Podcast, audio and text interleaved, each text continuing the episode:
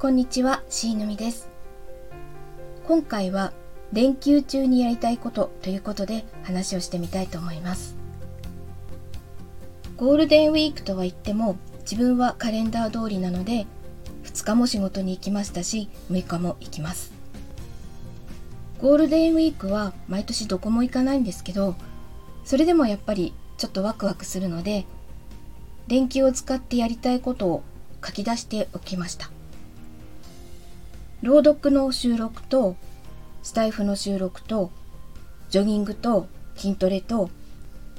それからあの2作目の小説をもう少し詰めて書こうと思っていてそれと1作目の小説の表紙のイラストを描こうかなと思ってました。ところが連休始まってみると結構結構ぎゅうぎゅうであの泊まりでお客さんが来るので家中大掃除をしたりあと大きなラグを敷き替えたりしてなんかあっという間に時間が経ってしまっててあれってなってます。お客さん来れば丸2日は自分の時間が取れないし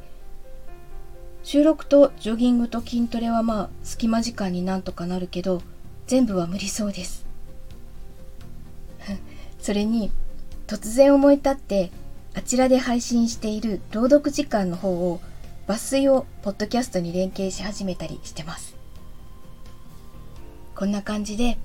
どこにも出かけないけどあっという間にゴールデンウィークは終わりそうです。この収録をしたら買い出しに行こうと思います。皆様も良い連休をお過ごしください。それでは。